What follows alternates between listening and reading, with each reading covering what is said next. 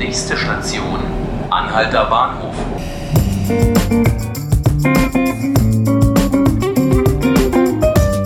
Herzlich willkommen zu 5 Minuten Berlin, dem Podcast des Tagesspiegels.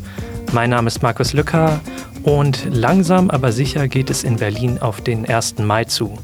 Das bedeutet vor allem wieder große Demonstrationen aus der linken Szene. Vom Grünen Baustadtrat von Friedrichshain-Kreuzberg kommt jetzt ein Vorstoß, der durchaus als Vorbereitung auf diese Demos zu verstehen ist. Geht es nach Florian Schmidt, soll die Stadt die Immobilie zum Hausprojekt Liebig 34 kaufen. Für eine Einschätzung habe ich mir jetzt meinen Kollegen Alexander Fröhlich ins Studio geholt. Hallo Alex. Grüße dich. Du bist ja relativ gut mit der Szene vertraut. Äh, welchen Stellenwert hat denn dieses Projekt in linken Kreisen? Na, es gilt als eines der letzten besetzten Häuser in Berlin.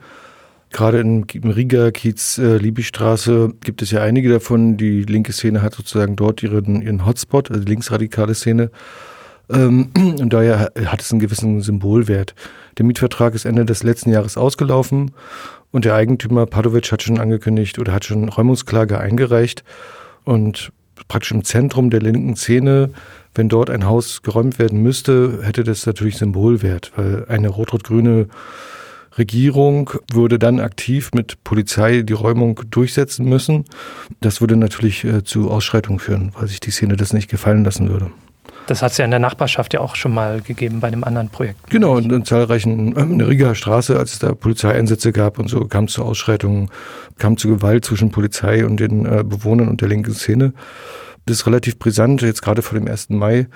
Wir wissen ja, dass die linke Szene, äh, die Autonomen diesmal durch Friedrichshain ähm, ziehen wollen. Das äh, das Thema Mieten, Verdrängung, fehlender Wohnraum ist gerade das einende Thema der linken Szene. Und deshalb ist auch dieses Thema so brandgefährlich für die Koalition. Da hat ja auch von der CDU-Seite kam direkt auf diesen Vorstoß die Kritik, man würde jetzt die Linken protegieren, also denen quasi entgegenkommen, so ein bisschen Appeasement-Politik. Mhm. Ist das eine Einschätzung, die du teilst? Also der grüne Bausteinrat hat natürlich kein Interesse, dass da geräumt wird, weil er weiß um die Brisanz. Ähm, es läuft laufen Verhandlungen mit dem Eigentümer des Grundstücks. Ähm, involviert ist auch äh, die Verwaltung von den Senatoren, Senatoren für Wohnen, Katrin Laumscher von den Linken. Mhm. Ähm, die verhandeln mit dem Eigentümer darüber, dass er ein Ersatzgrundstück bekommen soll oder könnte. Der Eigentümer will sich nicht äh, äh, dazu äußern. Und Schmidt, der Baustadtrat, hat das bei Facebook verkündet, seine Pläne oder hat, die, hat diese Verhandlung öffentlich gemacht am Samstag obwohl er sagt, es geht nicht, nicht ums Befrieden, sondern es geht um den Erhalt eines einzigartigen Wohnprojekts, kann man natürlich schon das Signal deutlich verstehen, dass kurz vor dem 1. Mai, bevor die Demo durch den Kiez dort zieht, er ein Zeichen setzen will.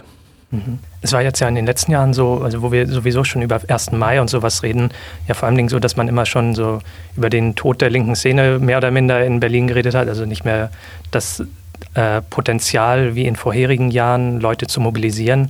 Du hattest angesprochen, jetzt gibt es mit Mieten und so weiter tatsächlich mal wieder ein gemeinsames Thema, wo man sich groß hinterherstellen kann, wo man auch Anklang in Bevölkerungsmasse mhm. hat. Was sind deine Erwartungen für diesen 1. Mai? Vor zwei Wochen gab es ja die große Mietenwahnsinn-Demo und am Rande gab es auch Auseinandersetzungen in der Wrangelstraße. Also nach der großen Demo sind einige 100 äh, in die Wrangelstraße äh, gelaufen. Da ist ein alter Laden, der wurde freigezogen, ist auch Spekulationsobjekt und da gab es einen Polizeieinsatz. Aus mehreren Gründen. Es gab dann auch kleine Ausschreitungen und Auseinandersetzungen mit der Polizei.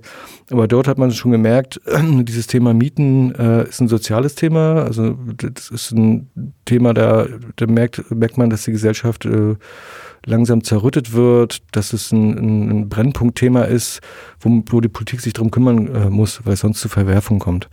Und auch die Polizei geht nach diesen Ausschreitungen am, am, am Wrangel, in der Wrangelstraße davon aus, dass es äh, natürlich zu Gewalt im größeren Ausmaß kommen könnte, eben weil so viele Leute mobilisiert werden. Ist übrigens überhaupt generell in der Bundesrepublik äh, eine Einschätzung der Sicherheitsbehörden, dass das Wohn- und Mietthema enorme Sprengkraft haben könnte. Und nochmal zur Frage, ob jetzt, ob man mit denen reden darf, ob man mit Steuergeld ähm, den Linksextremen oder Hausbesetzern sowas ähm, äh, so unter die Arme greifen sollte. Natürlich hat die CDU in einer Hinsicht recht. Ähm, es ist eine Hausbesetzung. Der Eigentümer hat ein Recht auf sein Eigentum und kann damit erstmal umgehen, wie er will. Ähm, und natürlich greift dort der Staat für ein Projekt ein, für das er erstmal gar keine Verantwortung hat, sondern der Eigentümer hat ein Recht und das darf er durchsetzen, da hat er ein Recht darauf. In der Zwickmühle ist der Senat aber oder die rot-rot-grüne Landesregierung, weil sie das eigentlich gar nicht will, dieses Durchsetzen, weil sie dann sozusagen wie ähm, ihre linke Politik nicht mehr ähm, wirksam vertreten kann. Ja. So schauen wir mal, was aus diesem Vorstoß wird. Auf jeden Fall schon mal vielen Dank für deine Einschätzung. Das war 5 Minuten Berlin, der Podcast des Tagesspiegels. Mein Name ist Markus Lücker und ich wünsche Ihnen noch einen schönen Tag und vielleicht auch einen schönen 1. Mai.